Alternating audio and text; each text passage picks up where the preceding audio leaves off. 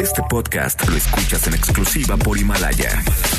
Si aún no lo haces, descarga la app para que no te pierdas ningún capítulo. Himalaya.com. MBS Noticias presenta a Víctor Sánchez Baños, el trasfondo de la política y los negocios. Comenzamos.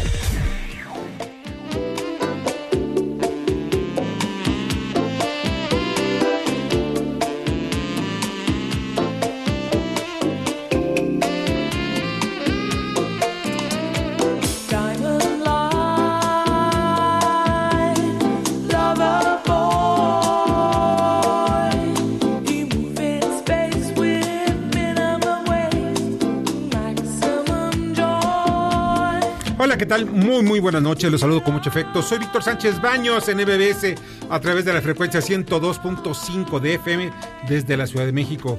Acompáñanos durante una hora para que juntos analicemos y discutamos la información de poder y dinero que leerás y escucharás mañana. Sintonízanos en, en vivo, en streaming, en mbsnoticias.com. mbsnoticias.com. Están conmigo Bernardo Sebastián. Hola, ¿qué tal? Muy buenas tardes. Buenas noches ya. Buenas noches, ya. Carmen Delgadillo. Hola, buenas noches a todos. Debate. Comunícate. Comenta a Víctor Sánchez Baños en MBS, Twitter, arroba B. Sánchez Baños y arroba MBS Noticias. Esta, esta información es un día de mucha, mucha e intensa información. Qué vergüenza da la clase política, de verdad. Esa clase política mexicana. En las sesiones de la Cámara de Diputados y Senadores salieron con discursos descalificando a la 4T y a los de Morena defendiendo a la 4T. ¿Y saben por qué da vergüenza? Porque utilizaron como pretexto para agarrarse en un sainete el asesinato, el cruel, vil y brutal asesinato de la niña Fátima. Eso sí, muy buenos para decir, despotricar y en fin.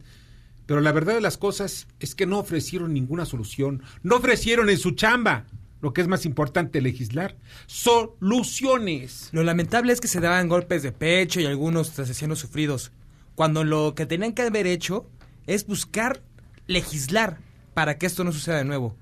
Muchos decían que esto afectaba a los niños y a, la, a esta clase que es muy importante entre ellos, ¿no? Pero ninguno demostró el verdadero interés, ninguno demostró que estuviera enfocado en ello y que diera una propuesta, que diera lo que es lo que ahora se espera, estas leyes que pueden cambiar y que pueden llevar a la gente que cometa estos crímenes a la cárcel y que nunca salgan. Ahí está la clave de todo. Que nunca salgan, pero ninguno se atrevió a decir nada. Ninguno se atrevió a pedir cadena perpetua. Ninguno se atrevió a ofrecer cambios en las leyes. En lo fundamental, que eso es lo importante, lo fundamental, la exigencia de justicia y que las autoridades se enfoquen a la protección y defensa de los niños, los adolescentes, las mujeres, que son el sector, los ancianos, que son los sectores más débiles de nuestra sociedad. ¿Por qué los dejamos abandonados? Eso es lo que no se vale. Y nuestra clase política, eso sí, a pelearse. ¿Por qué? Porque para ellos es más importante agarrarse y aferrarse al hueso del poder. El presidente de la República decidió, prefirió en la mañanera, ya saben, ya son muchas preguntas, y entre paleros y periodistas, le preguntaron, oye, ¿y qué piensas sobre el asunto de, de- la niña Fátima? Y dijo, bueno, está utilizando esta, esta información o este hecho, ¿para qué? Para que me para que golpeara a la 4T. Todos los medios de comunicación, dijo todos, todos absolutamente. O sea, como un plan amarillista y pues dice que todos están sopiloteando, o sea, como los sopilotes saben lo que están haciendo cuando está volando, están viendo a ver a qué momento se muere la presa. Eso es sopilotear, para después llegar a la carroña. La verdad de las cosas es que los medios no estamos sopiloteando, ni estamos buscando el momento en que caiga la 4T. De verdad de las cosas, yo quiero que le vaya bien al presidente de la República, yo en lo personal. Quiero que le vaya bien al presidente de la República, porque si le va a él bien, le va a ir bien al país. Pero lo que yo no quiero es que nos estén culpando, estén buscando culpables cuando hay necesidad de soluciones. Este es el asunto de Fátima. Pero también fue el asunto de, muchas mujeres que han muerto eh, y que han sido asesinadas, que han sido violentadas, de muchos niños que también han sido violen- violentados. La verdad es que tenemos que, como dice él, es porque es un asunto de amor y que hay que llevar con amor. Sí, sí, sí, necesitamos orientar desde las familias, pero también el gobierno tiene la obligación de establecer y hacer cumplir las leyes. ¿Para qué? Para que las leyes sean las que nos rijan, no sea precisamente la impunidad. La impunidad es lo que ya nos ha llevado hasta el cansancio. Pero de esto vamos a, a seguir platicando porque pues hay otros temas, otros temas también que están afectando a la sociedad. Te platicaremos eh, sobre los bloqueos que realizarán mañana varias organizaciones camioneras. Todavía están en negociaciones con el gobierno de la Ciudad de México, pero el paro, la amenaza del paro mañana para estrangular las entradas de toda la capital de la República está todavía vigente. Esperamos antes de terminar el programa que te platiquemos, te informemos cómo van a estar las cosas. Si tú vienes de algunos puntos de Toluca, de Querétaro, de Pachuca, de Cuernavaca o de Puebla, pues saber cuáles son las alternativas que tienes, las opciones que tienes para poder ahorrar tiempo y llegar a tiempo a tus ocupaciones. También seguiremos hablando del impacto a la salud del coronavirus. A las 20 horas de hoy hay 75.199, o sea, 75.200 casos confirmados en el mundo. Y ya llegamos a superar la segunda meta, 2.100 muertos. Disminuye, eso sí, los casos de sospechosos están en 5.248 y hay 11.714 graves. Miren, ayer hablábamos de 1.873 muertos. Subieron un poquito más o menos, 105, poco más de 150 la- los decesos, pero están disminuyendo eh, se están fluctuando en 5.000, 6.000 los casos sospechosos.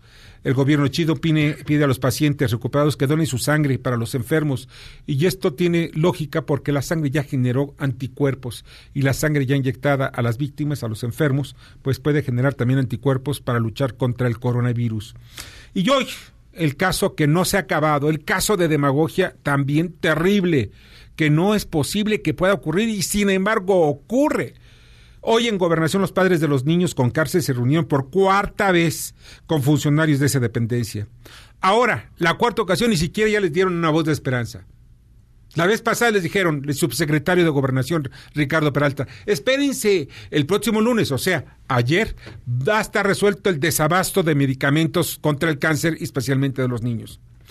Pues los padres se reunieron en los hospitales, estaban esperando los medicamentos y nunca llegaron. Estamos hablando de hospitales públicos. Hay unos públicos que sí tienen el medicamento, algunos, pero la mayoría en casi todas las entidades del país nos decían que eran siete entidades. No, yo hoy tengo un reporte que son 18, que las que se han reportado o que hemos logrado contactarnos.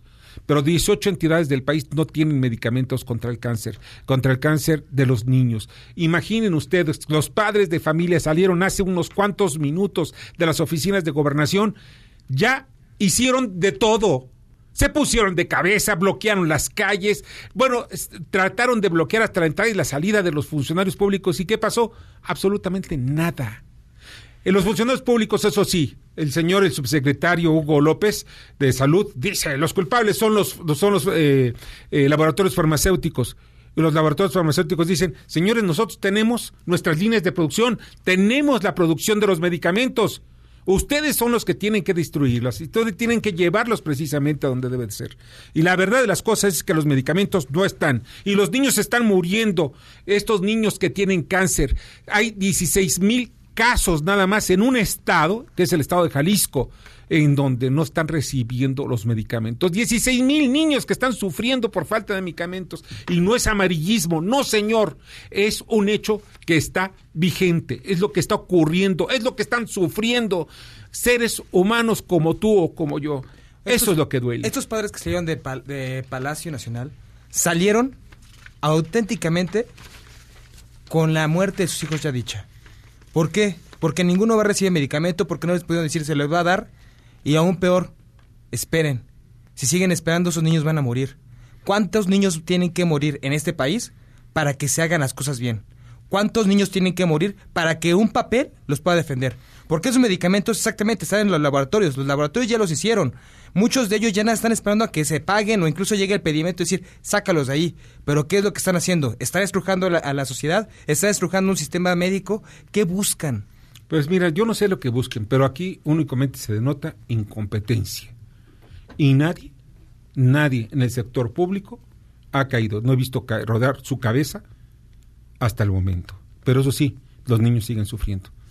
Y los padres están en una angustia terrible. Imagínense tener un hijo con cáncer y saber que no tienes ni el dinero para comprar los medicamentos. Tristemente sabemos que los hijos que padecieran de cáncer, de los hijos de gente en el sector público que padeciera cáncer, no los tratan en México entonces.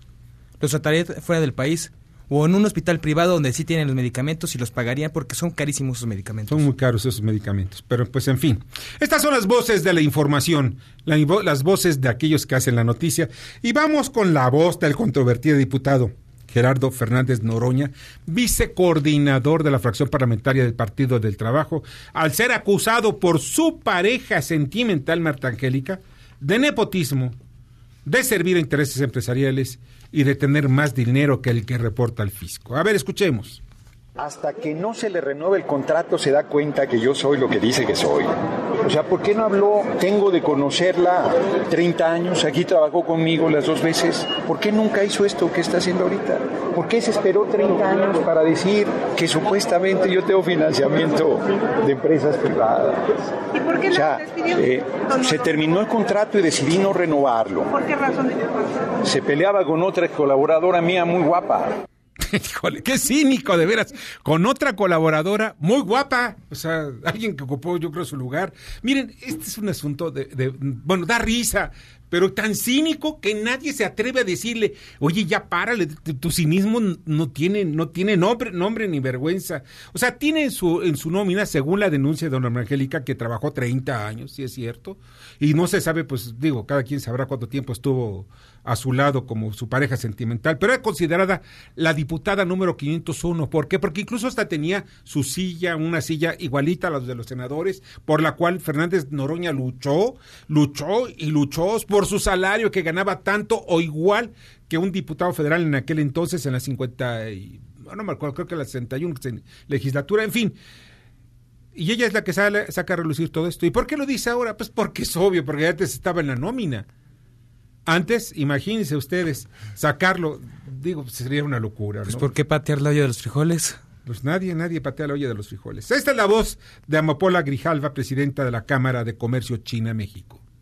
Entre otras cosas, las oficinas que están llevando el seguimiento en la parte económica están operando en niveles mínimos, teniendo rondas, la gente está haciendo home office, entonces realmente no tenemos información puntual y correcta porque no estamos en comunicación habitual. Sin embargo, lo que sí está muy, muy claro es que el crecimiento de la economía mexicana no tendrá por qué verse afectado por este problema de emergencia en China. Lo que esperamos es al contrario, que nuestra economía, a partir de su vinculación con el comercio internacional y por eso la importancia de esta sinergia, supere con mucho la expectativa de crecimiento que hemos tenido en los últimos años.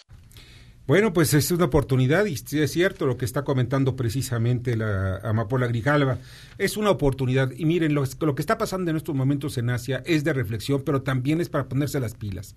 Tenemos la oportunidad de poder tomar ese mercado, el mercado de Estados Unidos más que el de Asia, tomar el mercado de Estados Unidos que está recibiendo importaciones de China, y que nosotros no hemos visto la oportunidad de llevar esos productos a China, perdón, Estados Unidos, sustituyendo los productos chinos. Hoy los puertos chinos, todos los puertos que están dando al Pacífico están saturados de mercancía, no se mueve un solo contenedor. Y las cosas todavía son más, más complicadas. Los barcos están atorados precisamente frente a las costas de China. Hay problemas ya de, de algunos barcos que están solicitando en Japón, en Corea e incluso en Hong Kong y otros puertos el poder estacionarse, no para bajar la mercancía, sino para poder únicamente que su tripulación pues tenga un poquito de libertad. El asunto del coronavirus tiene implicaciones económicas fuertes y México tiene una oportunidad para poder agarrar un cachito del mercado chino. Pero ese cachito está al alcance de sus manos. Pero pues también este, se necesita que muchos empresarios y los empresarios tengan la oportunidad también de que el gobierno los oriente, porque la información la debe tener el gobierno. Esta es la voz del presidente Andrés Manuel López Obrador.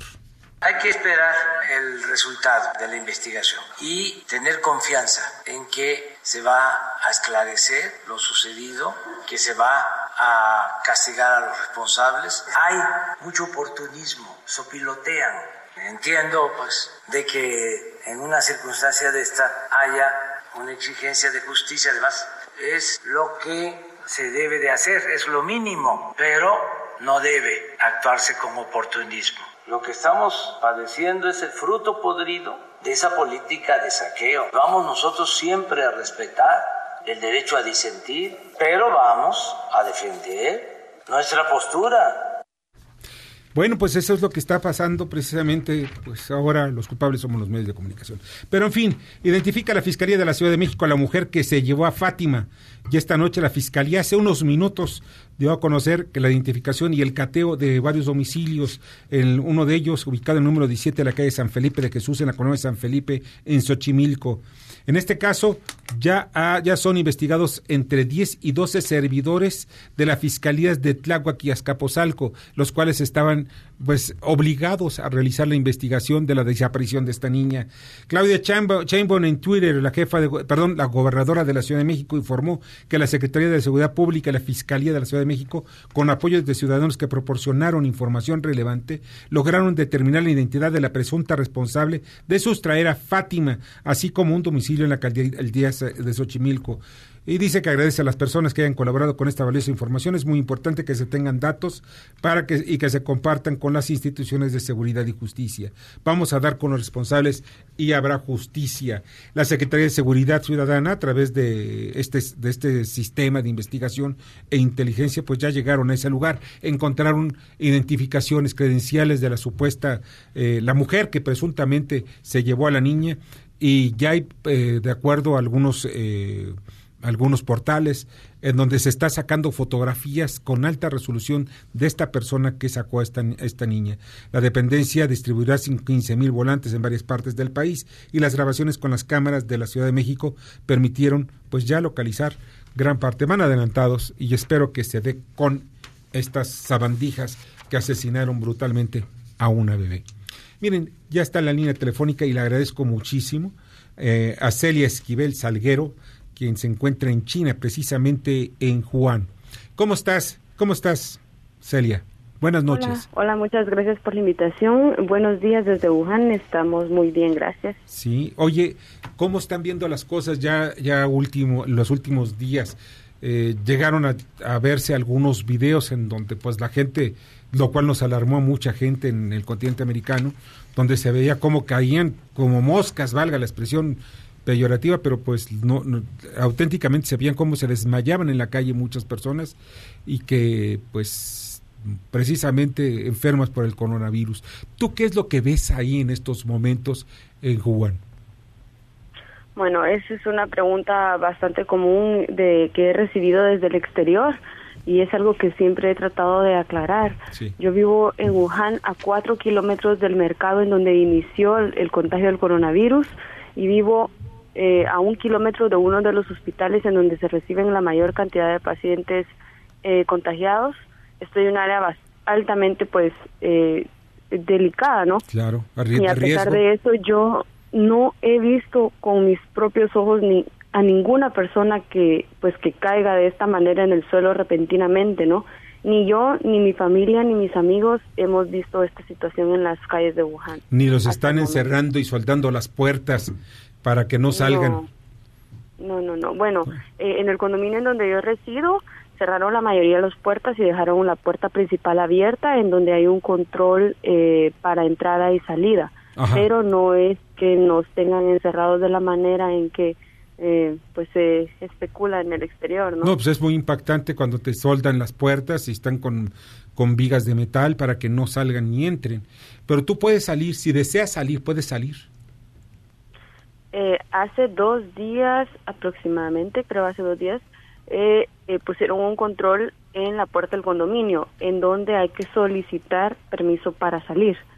Entonces, eh, lo que se está utilizando a, ¿A quién nivel le tienes local que solicitar? Wuhan, ¿A quién que tienes Sí, que solicitar- cada- solicitarlo? El sí, permiso. hay personal eh, en la entrada del condominio que es- está con sus trajes de protección y entonces eh, son personal administrativo, personal de salud Sí. yo les hago saber que necesito salir por cuál razón y ellos ya pues analizan si me permiten o no la salida. Entonces cada hogar se permite la salida de una persona cada tres días. Ah, ¿Para comprar alimentos o para visitar eh, familiares? Bueno, visitar familiares, esto no está permitido ahora y no está recomendable, pero me imagino que si yo quisiera comprar, por ejemplo, medicamentos en la farmacia o eh, pues abastecer mi hogar, por razones así, no creo que por, por visita no creo que sea permitido. Claro. Oye, ¿y les han dicho las autoridades cuándo podrían ustedes ya poder hacer su vida pues común?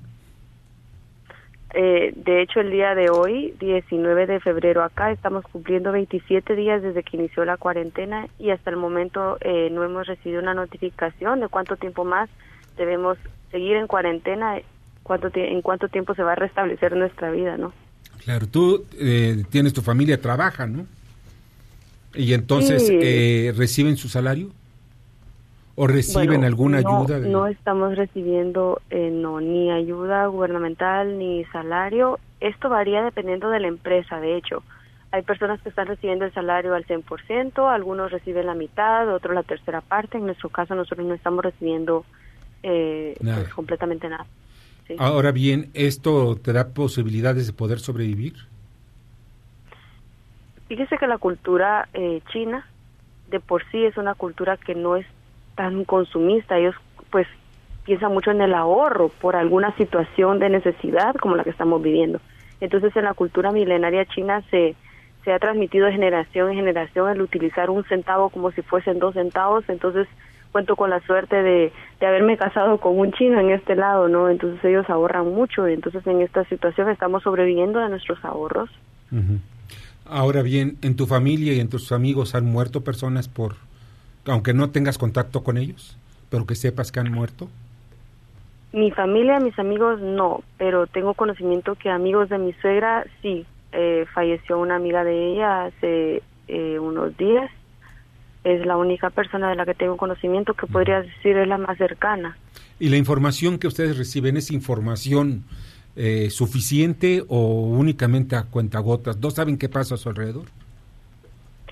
Eh, la información que recibimos, pues tenemos fuentes oficiales, eh, medios de noticias eh, oficiales gubernamentales y pues también eh, otras noticias que no son estatales, ¿no? De esta manera es que nos enteramos de lo que sucede. Además de que se nos envían mensajes de texto a nuestros celulares eh, con información sobre las medidas que debemos de seguir. De esta manera es que nos enteramos. Pues Celia, te agradezco mucho y pues vamos a seguir platicando contigo y, y pues cualquier cosa que necesites de, Me- de México concretamente estamos a tus órdenes. Muchísimas gracias, gracias por la invitación y pues les deseo que, que el virus no, no se propague por allá. Acá estamos bien hasta el momento y muchas gracias por pues por estar pendientes de nosotros. Bueno, te vamos a seguir molestando para ver cómo, cómo siguen las cosas, ¿sí? Te agradezco muchísimo. Noche, feliz noche. Que la pases muy bien. Celia Esquivel Salguero, quien es eh, guatemalteca, está viviendo precisamente en China, en la zona, en la zona cero de Wuhan. Vamos con el comentario de Ignacio Morales Lechuga. Se presentó un proyecto de iniciativa de la reforma judicial y esta fue presentada por el presidente de la Suprema Corte de Justicia de la Nación. Esta es la, la reforma que se plantea como más ambiciosa después de haber erigido a la Suprema Corte de Justicia de la Nación en un tribunal constitucional. Creo que la posibilidad de que México tenga una nueva versión y visión de la garantía de los derechos humanos y, por otra parte, un tribunal que empiece a crear precedentes como la Suprema Corte en Estados Unidos y resuelva de manera más genérica las controversias constitucionales, eh, le den una afinación al juicio de amparo, también habrá ya representado un enorme avance de lo que hoy tenemos. Pero si a ellos agrega que todos los jueces y los integrantes del Poder Judicial se deberán someter al concurso de oposición, creo que la sociedad y el país habremos ganado más. A todo ello le sumamos la ambiciosa idea de tener una escuela nacional de jurisprudentes. Se establece una auténtica carrera judicial. Faltaría tal vez la colegiación obligatoria de los abogados para establecer también acciones pro bono de los despachos en apoyo de las personas que no tienen con qué pagar a un abogado. que lo- el Instituto de Defensoría de Oficio se perfeccione como lo observa ya el proyecto, será una buena noticia. Si a esto le pudiéramos agregar desarrollo de áreas técnicas que apoyen a la justicia, creo que ayudaría a conocer la verdad de los hechos a los jueces que sean competentes para dirimir o reflexionar o entrar en los juicios de carácter eh, civil, mercantil o penal de carácter federal. Creo que en ese punto el proyecto nos lo queda de ver. Necesitamos iniciativas como esta que yo, hasta lo que llevo leído, la veo con una enorme simpatía. Muchas gracias. Escuchas a Víctor Sánchez Baños. Vamos a una pausa y continuamos. Este podcast lo escuchas en exclusiva por Himalaya. ¿Atorado en el tráfico? Aprovecha tu tiempo y aprende un nuevo idioma. ¿Cómo? Con Himalaya. Descarga nuestra aplicación desde tu celular, tablet o computadora y aquí encontrarás cursos de miles de idiomas. Y lo mejor de todo, es totalmente gratis. Sí, totalmente gratis. No solamente escuches, también aprende. Himalaya. Si tramitaste tu INE en 2018, tienes hasta el 29 de febrero para recogerla. Por ley, las credenciales que no se hayan recogido a más tardar el último día de febrero serán destruidas y los registros de las y los titulares serán dados de baja. Evita hacer el trámite de nuevo y perder tu registro en el padrón electoral. Acude al módulo por tu INE y recuerda, tienes hasta el 29 de febrero. Mi INE me identifica con la democracia. Contamos todas, contamos todos. INE. Sorpréndete, llegó Ganahorro de Afore Móvil. ¿Quisieras ahorrar para tu retiro, pero siempre te falta dinero? Ya puedes gastar y ahorrar al mismo tiempo sin poner un peso más. Descarga y usa la aplicación Afore Móvil. Compra en línea desde tu celular los productos que te gustan al precio que ya conoces. Y por cada consumo recupera una parte de tu gasto como ahorro voluntario en tu cuenta Afore. Así de fácil. Con Ganahorro de Afore Móvil, ahorrar ya no te cuesta. Generación Afore. Con SAR. Gobierno de México. Víctor Sánchez Baños en MBS Noticias. Continuamos.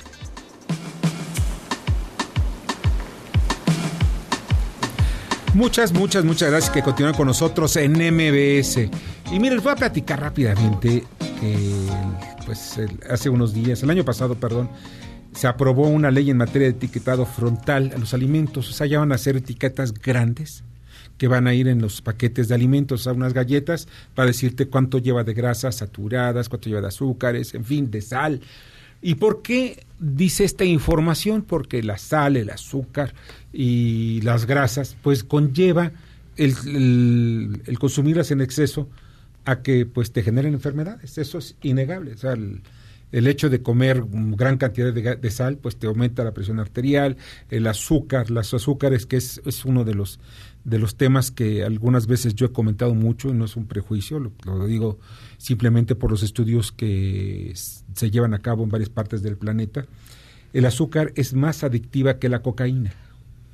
O sea, tú quieres azúcar y estás, ahora sí, no tragando, sino deglutiendo hasta la sacia- saciarse.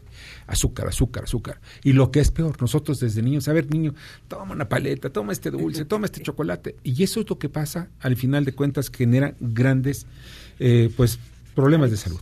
Y el otro problema de las grasas son las hiperlipidemias. Bueno, se los digo porque yo edito una revista dedicada a, diabéticos y las hiperlipidemias, la diabetes y, en fin, una serie de enfermedades que están alrededor del consumo de ciertos alimentos.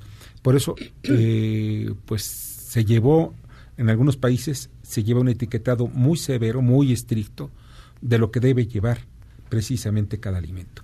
Y para platicar de ello, están con, en, esta, en esta estación y en este programa, eh, en esta mesa de etiquetado frontal, Carmen Medel, quien es diputada por Morena de la secreta- secretaria de la Comisión de Salud. Carmen, te agradezco mucho que estés con nosotros. ¿Cómo está? Muy buenas noches, gracias por el espacio. No, al contrario, gracias a ti que estás con nosotros. Oliver Galindo, socio de Deolit de Legal, experto en propiedad intelectual y derecho regulatorio. Oliver, bienvenido. Gracias por la invitación, Víctor. Una pregunta que hago rápidamente. A ver, y primero voy a preguntarte a ti, Oliver. ¿Por qué razón están en contra del etiquetado? Bueno, eh, primero quiero decir que hablo como ciudadano, ¿no? Y como ciudadano creo que todos podemos atestiguar que en los últimos meses hemos estado siendo bombardeados con información de este nuevo etiquetado, ¿no? Y en pocas palabras, lo que se nos dice es en parte, yo creo, verdad, innegable, como tú lo dices. Hay un problema de obesidad en el país. Yo creo que nadie puede cuestionar esa situación. Tal vez donde me surge la duda como ciudadano es en la medicina, para ponerlo en términos médicos, ¿no? Entonces, eh, yo no creo que la enfermedad esté en cuestión. La medicina y el decir que este nuevo etiquetado nos va a resolver el problema en el país es lo que yo cuestiono. Y lo cuestiono con base en los resultados y en las cifras que ha tenido en el país donde se creó, que es en Chile. Este es un etiquetado que, vale decir, no inventamos en México. Decidimos copiarlo del sistema chileno y, sin embargo, eh, Chile, nada más para darte algunas cifras, en 2012 era el lugar número 7 en obesidad de la OCDE y según los estudios que liberó la OCDE ahora en el mes de octubre, los más recientes, ahora resulta que Chile pasó a ser el primer lugar en sobrepeso mundial, incluso más arriba de México. Entonces, eh, mi primer pregunta en ese sentido sería, copiar el sistema chileno e incluso hacerlo más estricto como lo hicimos en México con una parte que después podemos platicar de eso, que inhibe la reformulación, que es el sello de edulcorantes, fue una sabia decisión y creemos que va a tener resultados en México con base en qué? Con base en los resultados en Chile. En Chile no ha dado los resultados que se esperaban. La obesidad no ha disminuido, ha aumentado, ¿no? Carmen, ¿qué es lo que en realidad va de- qué esperan de resultados precisamente el etiquetado? Bueno, como, como han de saber, eh, el etiquetado frontal de advertencia es un paso, es una, una estrategia, es una estrategia, una parte fundamental. No es todo el para bajar los índices de obesidad. Esta gran epidemia que padecemos aquí en, en nuestro México, eh, realmente es, es de verdad que da, da tristeza saber que los niños ocupan el primer lugar, los adultos el segundo lugar en obesidad y el quinto lugar en diabéticos. Sí, eso fue lo que hizo que todos nuestros los grupos parlamentarios tuviéramos en la misma sintonía para lanzar este etiquetado frontal de advertencia. Ahora, ¿en qué consiste este etiquetado? Consiste en unos octágonos Sí.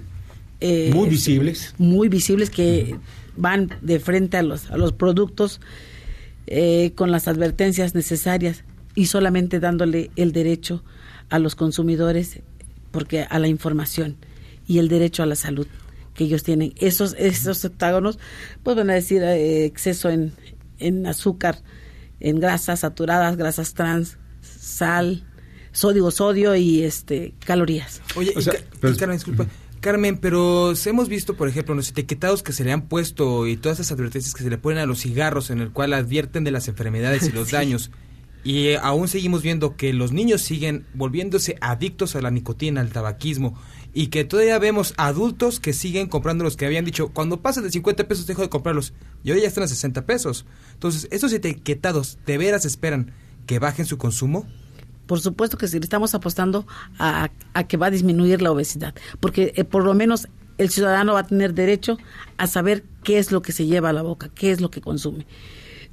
En, realmente nosotros no estamos en contra de la industria, estamos, estamos en favor de los ciudadanos mexicanos, como todos, porque quién no va a estar en, favor de, de nuestros hijos, nuestros nietos, que son el futuro. Y ellos pues son los que estamos trabajando por ellos. Y el, el etiquetado frontal de advertencia, como ya les dije, solo es parte de una estrategia. Oliver, ¿esto atentará contra la industria? Pues claro, porque ¿Por qué? solamente eh, el 30% de las calorías que se consumen en el país provienen de este tipo de alimentos etique- con etiquetado. En realidad, el 70% de las calorías que se consumen provienen de otro tipo de alimentos como los que consumimos en un puesto, en un restaurante, lo típico que en México nosotros solemos consumir. Entonces, eh, pues tú puedes ver que aquí hay una simplificación del problema en donde se está poniendo el dedo sobre un sector de la industria. Un sector de la industria que además es un sector típicamente formal, que paga impuestos, que genera 500 mil empleos directos, un millón de, y medio de empleos indirectos. ¿Ustedes ven en realidad riesgo de que puedan cerrarse las empresas? Pues mira, como te digo, eh, vamos a ver las cifras de lo que ha pasado en Chile. En Chile, Porque en Chile no se han cerrado empresas. no se han cerrado empresas, se ha disminuido, perdón, el consumo de ciertos productos, pero yo creo que la gran diferencia entre el sistema mexicano y el chileno es que el chileno sí permitía que esta industria reformulara. Y ese es el punto que yo creo que válidamente... ¿Qué consiste la reformulación? La reformulación es básicamente, tú tienes un producto que contiene azúcar, que es lo típico, por decirlo así, un refresco. Entonces este refresco contiene una cierta cantidad de azúcar que puede considerarse nociva para la salud. Y Entonces, si te van a poner un sello de advertencia, una opción que tienes es reformular. Típicamente lo que harías sería utilizar algún tipo de endulzante, un edulcorante que sea aprobado por Cofepris, que sea seguro, que ya tenga pruebas como el aspartame, stevia, hay muchos que se utilizan en la industria, y de esa manera disminuirías el azúcar, las calorías y podrías no tener este tipo de sellos de advertencia. Oye, Carmen, pero también está... perdón, también un segundito. Más quiero que en esto, esto le respondas a Oliver, porque a mí me parece muy importante. ¿Qué es lo que pasa al final de cuentas? Porque Mira, eh, está reetiquetado. Sí, te platico. mucho, ¿no? Este eh, etiquetado frontal de advertencia no es ahora que se viene pidiendo. Desde hace muchos años se ha, se ha puesto en la mesa y lo han lo ha manejado la industria y porque en la en las administraciones anteriores pues han habido compañeros que pues tenían conflicto había conflicto de interés sobre este entonces ¿Conflicto que, de qué? Pues había convenios ¿Convenios Hab- con empresas? eh, con empresas de los nuestros compañeros las administraciones anteriores pues no les convenía hay que denunciarlos, Sí. hay que Sí, pero ya, dimos un paso y es, este paso es para nosotros es muy importante porque no nada más es, es este grupo o un grupo de parlamentarios, somos todos unidos y es por la salud de los mexicanos. Yo te aseguro que tu hijo, su hijo, pues estamos, de verdad, les repito, no es algo que afecta a la industria y la industria tuvo mucho tiempo para haber reformulado estos productos. Pero puede ¿Sí? reformularse. ¿Por qué no Pues se ya, puede? pero para pronto ahorita necesitamos que tenga ese etiquetado frontal de advertencia, que solamente es un derecho de los y las mexicanas que sean informados qué es lo que consumen actualmente. Bernardo Sebastián. Precisamente era lo que iba a preguntar, porque era lo de esa reformulación. Hemos visto que en alrededor del mundo la reformulación tampoco ha sido un buen éxito, no, tampoco ha sido una ventaja porque los endulcorantes, estos endulzantes, generan depresión y como son los niños los que lo están consumiendo, vemos depresión en niños. Entonces yo creo que la, re- la reformulación no es lo adecuado. Y en el caso también, por ejemplo, lo que nos estabas comentando de que pues esta, esta industria, yo creo que sí puede venirse abajo. Entonces, ¿Qué es lo que pueden hacer ustedes como legisladores? Porque tienen que apoyar también a la industria del azúcar en México y todos estos sectores ec- eh, económicos, porque también pensemos que tiene más calorías una torta de tamal en la mañana. Bueno, hablando de eso, nosotros nos metimos solamente o estamos tratando el tema de productos ultraprocesados. Como hemos de saber, todos los productos eh, son regionales por, por estado, por ciudades. Entonces, esos son otro tipo de... de eh, será otro, otro tema a tratar con ellos. Pero ahorita lo que estamos viendo son los productos ultraprocesados y es a lo que estamos apostándole que sea un paso, un paso adelante. Ahora bien, Oliver, en cuanto a aquí hay una pregunta que me parece importante. ¿Qué costo-beneficio tendrán, dice Juan Ramírez, qué costo-beneficio tendrán para los productores este nuevo etiquetado? O sea, ¿qué costo tendrá? Realmente, pues van a seguir empacando igual, imprimiendo igual. Bueno, ellos tenían que cambiar las etiquetas de cualquier manera. Las normas de etiquetado caducan cada cinco años. Sí. Entonces, era el momento para hacer la, la revisión, las iban a tener que cambiar. Yo creo que eh, lo que se queja la industria es que, este, en primer lugar, esto los pone en una desventaja, como ya lo habíamos dicho, con otro tipo de alimentos que también pueden generar problemas para la salud y que no van a llevar este tipo de advertencias. O sea, los tamales no llevan etiquetados. Los tamales, este, los tacos del puesto, Los de la esquites esquina, y toda la cosa, Todos sí. ellos, este, pues obviamente no tienen y también contribuyen al problema, ¿no? Entonces será será importante que desde la cámara también en algún momento se atienda ese punto, ¿no? Por supuesto. Pero también yo creo que hay otro factor importante que es la prohibición del uso de personajes que establece la norma. La norma dice que si tu producto se hace acreedor a cualquiera de estos sellos, si es alto en sodio, en calorías, en azúcar, a partir de ese momento entra en una regulación especial que le prohíbe, entre otras cosas, utilizar personajes en su etiqueta. Tú imagínate el daño a la propiedad intelectual de las empresas que les genera esto cuando una gran cantidad de la empresa que está en este sector ha generado publicidad a base de la utilización de personajes. Y, con, y conoces muchísimos que son muy famosos. No quiero hacer personajes aquí perdón este comerciales aquí en tu programa No, pero, hay muchos muy famosos que prácticamente morirán se ha dicho así de alguna manera porque ya no se van a poder utilizar en este tipo de etiquetas y ya no hay forma de reformular que era lo que decían. En Chile pudimos reformular. En Chile pudimos poner endulzantes comprobados como el aspartame, y ahí sí difiero, perdón, del comentario de los niños. El aspartame, por ejemplo, es un endulzante que está aprobado en más de 120 países por las autoridades más importantes del sector salud. No hay una sola prueba que demuestre que causa daños a la salud llevamos muchísimos años utilizándolo. Pero aquí en México, si utilizas aspartame con esta nueva norma, tendrás un nuevo sello y de nuevo te aplica la regulación y no puedes usar personajes. Entonces, ¿a dónde va a llevar esto a la industria de no pensemos incluso nada más en las empresas extranjeras, hay empresas mexicanas como la Cooperativa de Trabajadores de Pascual que todo su marketing está basado en, en personajes a los que le han invertido cantidades impresionantes de dinero en los últimos años. Pues sí. Mira, ahorita vamos a ir a un corte y regresamos con más información sobre este tema, eh, pero le voy a preguntar también precisamente eh, a Carmen sobre qué es lo que al final de cuentas se tiene que hacer, porque yo pienso que esta, esta legislación está coja. O sea, no está eh, yendo más allá de las necesidades de todos los mexicanos. Y creo que esto va, debe de reformarse y de mejorarse. Vamos a unos mensajes, y, pero antes vamos al comentario de Miguel Mancera, eh, coordinador de la fracción parlamentaria del PRD en el Senado. Adelante, Miguel. ¿Qué tal, Víctor? Me da mucho gusto saludarte, saludar a tu audiencia. En esta ocasión, comentar contigo que el Grupo Parlamentario del PRD ha presentado en el Senado de la República 154 iniciativas de ley con la finalidad de armonizar esta modificación tan importante, trascendental para la capital de la República, que fue transformar el Distrito Federal en Ciudad de México. 154 iniciativas que se refieren a diversas disposiciones de ley, entre ellas mencionarte la propia Constitución, en donde se sigue hablando de Distrito Federal y es indispensable que se homologue con los demás cuerpos normativos. Eh, leyes muy importantes, Código Penal Federal, Código Civil Federal, leyes orgánicas, leyes que regulan diversos entes en donde hasta la fecha se sigue hablando de Distrito Federal. Pero ahora el grupo parlamentario del PRD ha presentado estas 154 iniciativas a través de tu servidor y bueno, pues ya expusimos en el Pleno la necesidad de hacer esta armonización. Muchas gracias como siempre, Víctor. Escuchas a Víctor Sánchez Baños. Vamos a una pausa y continuamos. Este podcast lo escuchas en exclusiva por Himalaya. Víctor Sánchez Baños en MBS Noticias. Continuamos.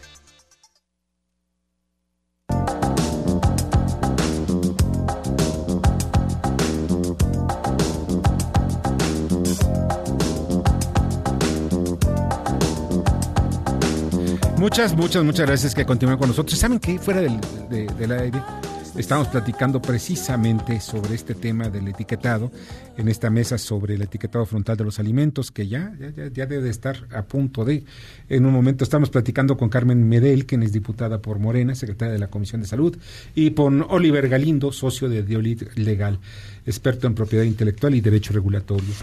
Este, y hay algo que a mí me, me fuera del aire es sobre la importancia del sector de alimentos. O sea, empleos y que pues los alimentos procesados han sido golpeteados por el gobierno en el sentido de que les, les ponen eh, impuestos especiales, los estrangulan en algunos casos, toda la, cuestión de, alimentos empaquetados. Pero también hay otro, de los, de los eh, aspectos que a mí me gustaría que, me pudieras eh, pues orientar, Carmen, que es precisamente una pregunta que nos envía Jaime, eh, Juan Gómez, que dice, si las intensas campañas de los gobiernos han fracasado en cuanto a la salud de la población, ¿por qué cree que este etiquetado frontal puede ayudar o disminuir la obesidad y las enfermedades? Porque realmente, eh, le reitero nuevamente, solo es un paso, solo es el primer paso que damos en el combate a la obesidad. Sí. Eh, vendrán más iniciativas como esa actividad física y muchas, muchas muchas cosas más, regular la publicidad, por ejemplo. Se, se está, estamos trabajando en eso y y pronto vamos a lograrlo. Los índices, el objetivo de esto es bajar los índices de obesidad. Por eso, de verdad que ha sido un trabajo arduo. Eh, se hicieron mesas de trabajo, se recibieron opiniones, digo, de la OPS, la OMS, UNICEF, de organismos internacionales. Entonces, yo creo que avanzamos y avanzamos bien. La industria tiene que en- entender que tenemos que caminar hacia adelante. Hay otra pregunta también de Mario Robles. Ojalá que los mexicanos tengamos la educación, no nos pregunten en el comentario, tengamos la educación para ver el etiquetado frontal y cuidar nuestra salud. Ya empezaron a hacer una campaña sobre la lectura del etiquetado frontal. Todavía no, yo que sepa, todavía no han hecho ninguna campaña para, para leerlo. Espero que la hagan pros- pronto. Pronto, ¿no? Sí, porque sí, muchas veces, bueno, y Viene la etiqueta así dorada o no sé cómo de qué color vayan a poner. ¿no? Gracias, ellos Y esto que dice Sí. glucosa, ¿qué significa? Esto que dice sodio, a mí que me afecta, porque también es mucho que la- a los a los consumidores no entienden. O sea, a mí de qué me sirve un etiquetado si yo no soy nutriólogo para entenderlo, yo no sé cuántas calorías tengo que consumir diariamente. El glucosa pues, es azúcar, por eso van a venir las tablas. Van a, eh, van a venir las tablas nutrimentales, qué cantidades separar el azúcar, las añadidas, porque actualmente se, se maneja como azúcares totales Sí. y ahora, ahora se van a separar. Ahora, Sí. este, ya lo que pasa es que es- la radio se va rapidísimo el tiempo. ¿no? este, rápidamente, Oliver, ¿qué es lo que tú ves al final de cuentas que se debe transformar? Ya está hecho, ya esto ya ahora sí, palo dado ni Dios lo quita. Es- así que, ¿qué es lo que va a hacer el sector, la industria, para poder enfrentar este etiquetado y que pues resguardar también los empleos? Bueno, pues la industria está expectante a que se publique la norma, a que se publiquen las respuestas a los más de 700 comentarios que se hicieron. Ahí veremos qué responde el gobierno. Eh, pero también la industria ahorita lo que va a intentar y está en todo su derecho es plantear el caso ante la Suprema Corte de Justicia, ante el Poder Judicial.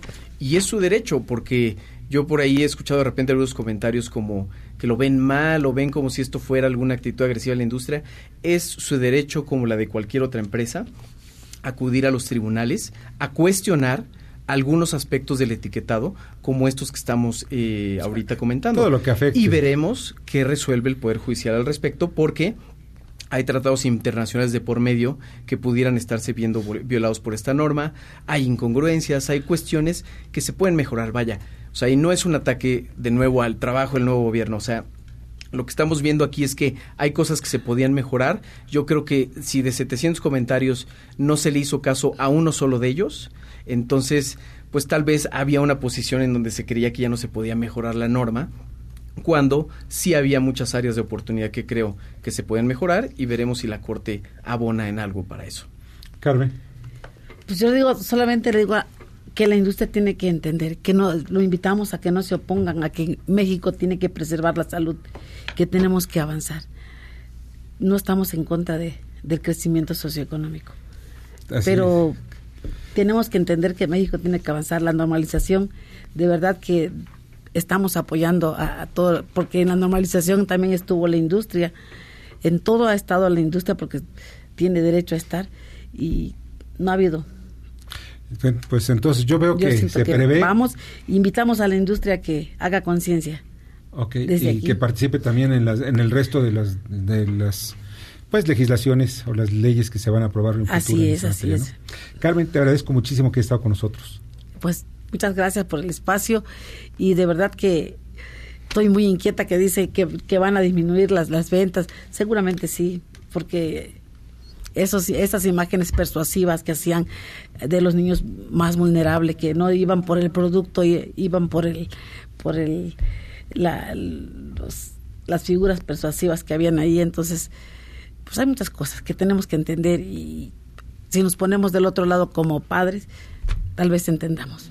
Carmen Medel. como ciudadano. Sí, cómo no, muchas gracias. Carmen Medel, diputada por Morena, secretaria de la Comisión de Salud.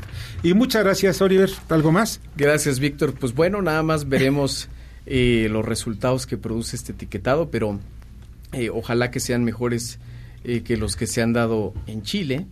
Y si no lo fueran así, pues bueno, habrá también que reconocer entonces que hay cosas que pueden mejorarse. ¿no? En Chile ha disminuido, ha disminuido 25% de, de venta de El productos consumo, azucarados. pero no la obesidad. Sí, Ha disminuido. El Ministerio de Salud ya lo dijo. Los voy a invitar para que vengamos a platicar sobre todo sobre estas cosas. Nos faltó tiempo, perdón, pero en fin. Oliver Galindo, muchas gracias, socio de Olit Legal. Vamos directos a unos mensajes y regresamos. Antes de irnos, nada más rápidamente, es- hace unos minutos, a las 20.18 en el centro de la Ciudad de México, se vio un meteorito, un bólido, desde el centro de la Ciudad de México. Se reporta que se vio en Cuernavaca, Morelos, también en el Estado de México, Michoacán, Morelia, en fin, vieron un aerolito que pasó por el cielo. Bueno, qué bonito, ¿eh? Qué bonito. El que lo- que lo- Escuchas a Víctor Sánchez Baños. Vamos a una pausa y continuamos. Este podcast lo escuchas en exclusiva por Himalaya. Víctor Sánchez Baños en MBS Noticias. Continuamos.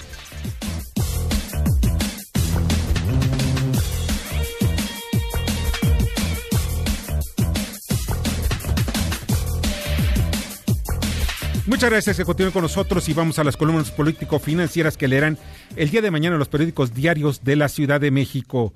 Y vamos, déjame ver porque tengo aquí tanta información que de veras ya llegó el momento en que, en que, ah, vamos con José Antonio Chávez. Adelante, José Antonio. Mañana en la columna aquí en el Congreso, llevamos como tema el caso Fátima. Dicen que al interior de Morena, uno de los 60 senadores que integra la bancada, simplemente se quedó sorprendido por los últimos acontecimientos que se ventilan desde Palacio Nacional y que están repercutiendo en las esferas del proyecto López Obradorista. El caso Fátima parece que está llevando al fin la luna de miel. Más mañana en la columna. Buenas noches, Víctor. Gracias. Buenas noches, José Antonio. Leo Augusto. Mañana en mi columna El submarino político comento cómo la violencia contra las mujeres ha pegado en la línea de flotación del presidente López Obrador y le ha arrebatado la narrativa de la agenda nacional. El crimen contra la niña Fátima de siete años fue la gota que derramó el vaso en gran parte por la falta de empatía y la respuesta oficial. Culpar al neoliberalismo. Esto cuando el PRD y Morena han gobernado la capital del país desde 1997. Esto y más mañana en su periódico El Gráfico. Muchas gracias y muy buenas noches. Buenas noches, Leo. Leo Augusto. Lila Arellano. Bueno, pues lo dicho, dispusieron ilegalmente del dinero de los trabajadores. Y ya arriba Palacio, el dirigente sindical del Infonavit, pues advirtió que van a ir, pero no por los dos mil millones, sino por los cinco mil millones. Y van a presentar su respectiva denuncia. Vamos a ver si ahora no salen con el neoliberalismo y, y con que desconocían, pese a tanto abogado dentro del gobierno federal, que lo que estaban haciendo no era lo correcto, era disponer de un dinero que no es suyo. Y bueno, ya hablaremos de Claudia Sheinbaum en las líneas de Estado de los Estados, con su servidora Lilia Arellano, que está en las redes sociales y en los diarios de provincia. Lilia, muchas gracias. Pasa buena noche. Paco Rodríguez. Tú recordarás perfectamente lo mismo que nuestros amigos del auditorio, el programa Solidaridad, aquel que se creó hace poco más de 30 años. Resulta que el programa Solidaridad funcionó, cumplió con sus metas. Hoy se ha querido repetir la experiencia con la 4T, pero la verdad es que todos estos programas sociales no tienen organización, carecen de un partido político y lo único que se observa es que fueron creados para una muy, muy posible reelección del caudillo. Esto te platico más mañana en www.indicepolitico.com. Mientras tanto, Víctor, te deseo como siempre buenas gracias y muchas, muchas noches. Buenas noches. Muchas noches, Paco. Arturo Dam. Víctor Radio Escuchas, ¿cómo están ustedes? El día de mañana en mi columna Pesos y Contrapesos en el diario La Razón, analizo los distintos tipos de capitalismo que hay y me pregunto si el que tenemos en México es desde el más justo desde el punto de vista ético hasta el más eficaz desde el punto de vista económico. Mañana en Pesos y Contrapesos en el diario La Razón. Gracias, Arturo. Buenas noches. Julio Brito. Una cosa es ser empresario y otra muy diferente representarlo. El comentario viene a cuentas por la lista de los 100 empresarios a la cena en donde el presidente solicitó la cooperación millonaria para la compra de boletos de la rifa del avión presidencial. Y ese es precisamente el caso de Carlos Salazar Lomelí, que es el presidente del Consejo Coordinador Empresarial. Esto y otros temas en nuestra columna Riesgos y Rendimientos que publicamos toda la semana en el periódico La Crónica de hoy. Muchas gracias, Julio. Eh, vamos con eh, Rogelio Varela. Muchas gracias, Víctor. Buenas noches a todos. El sector privado cierra filas en torno a la legislación del outsourcing mañana en corporativo en el Heraldo de México. Muchas gracias. Te agradezco muchísimo, Rogelio. Y vamos con Julio Pilozzi. La Central Obrera de la Cuarta Transformación es una realidad. La Confederación Autónoma de Trabajadores y Empleados de México le ha coqueteado al presidente López Obrador. Ahora este gremio va por su registro como partido político. Con esta acción se envían mensajes interesantes a la clase política y al país. Uno de ellos es el resurgimiento del corporatismo obrero. De esto y más, mañana en Split Financiero, en negocios del diario 24 horas. Muy buenas noches, un gran abrazo. Muchas gracias, otro para ti, Julio. Julio Pilotzi, ya está en línea telefónica y le agradezco mucho a Juan Carlos Alarcón, reportero de MBS. Juan Carlos, ¿cómo van las cosas sobre el tema de Fátima? Efectivamente, Víctor, la Secretaría de Seguridad Ciudadana pues logró identificar esta noche a la mujer que presuntamente raptó a Fátima Cecilia, así como el domicilio también lo ubicó donde aparentemente estuvo privado de la libertad en calles de la alcaldía Xochimilco. Las autoridades de esta institución informaron que se descubrió que el inmueble está ubicado en el número 17 de la calle San Felipe de Jesús en la colonia San Felipe. En el lugar los oficiales hallaron prendas, calzado de la niña, así como documentos de los padres y otros objetos, ropa perteneciente también a la mujer que se llevó a Fátima el 11 de febrero. Tras el hallazgo, la Secretaría de Seguridad dio aviso a la Fiscalía de Oficinas, cuyo personal lleva a cabo diligencias orientadas para obtener mayores indicios y dar con el paradero de la plagiaria. La Secretaría de Seguridad puntualizó que las imágenes difundidas a través de redes sociales sobre la posible responsable de este hecho no corresponden a la identidad de la mujer. La, por su parte, la Fiscalía General de Justicia Capitolina ha mencionado que la prioridad es localizar a la implicada, ya que con su captura la investigación tomará otro rumbo para aprender al resto de los participantes en el secuestro y muerte de la niña. El reporte que tengo. Te agradezco muchísimo, de verdad, este es uno de los temas que más vergüenza da como ser humano que ocurra. Pero en fin, te agradezco mucho, Juan Carlos. Pásala muy Gracias, un abrazo. Muy buena noche, Juan Carlos Alarcón. Y pues ya nos vamos. Hay una llamada del, del, auditorio que dice Noel Campo. Quiero felicitar a los participantes de esta discusión y ojalá haya una segunda parte. Sí, la va a haber. Vamos a invitarlos para seguir sobre este tema del etiquetado. Ahora desde el punto de vista también del consumidor. Ya nos vamos. Muchas gracias que estuvieron con nosotros esta noche en la producción. Eh, le agradezco muchísimo a Jorge Romero en la información, a Carmen Delgadillo en la redacción a Fernando Moxuma. Muchas gracias, Bernardo Sebastián. Pase muy buena noche a todos. Y en los controles, Michael Amador. Muchas gracias. Y espero que gane el América la próxima vez que juegue. Yo soy Víctor Sánchez Baños. Espero que pasen una noche sensacional con todo y meteoritos. Las opiniones vertidas en este programa son única y exclusivamente de estricta responsabilidad de quien las expresa. MBS Noticias presentó a Víctor Sánchez Baños, el trasfondo de la política y los negocios. Este podcast lo escuchas en exclusiva por Himalaya. Si aún no lo haces, descarga la app para que no te pierdas ningún capítulo. Himalaya.com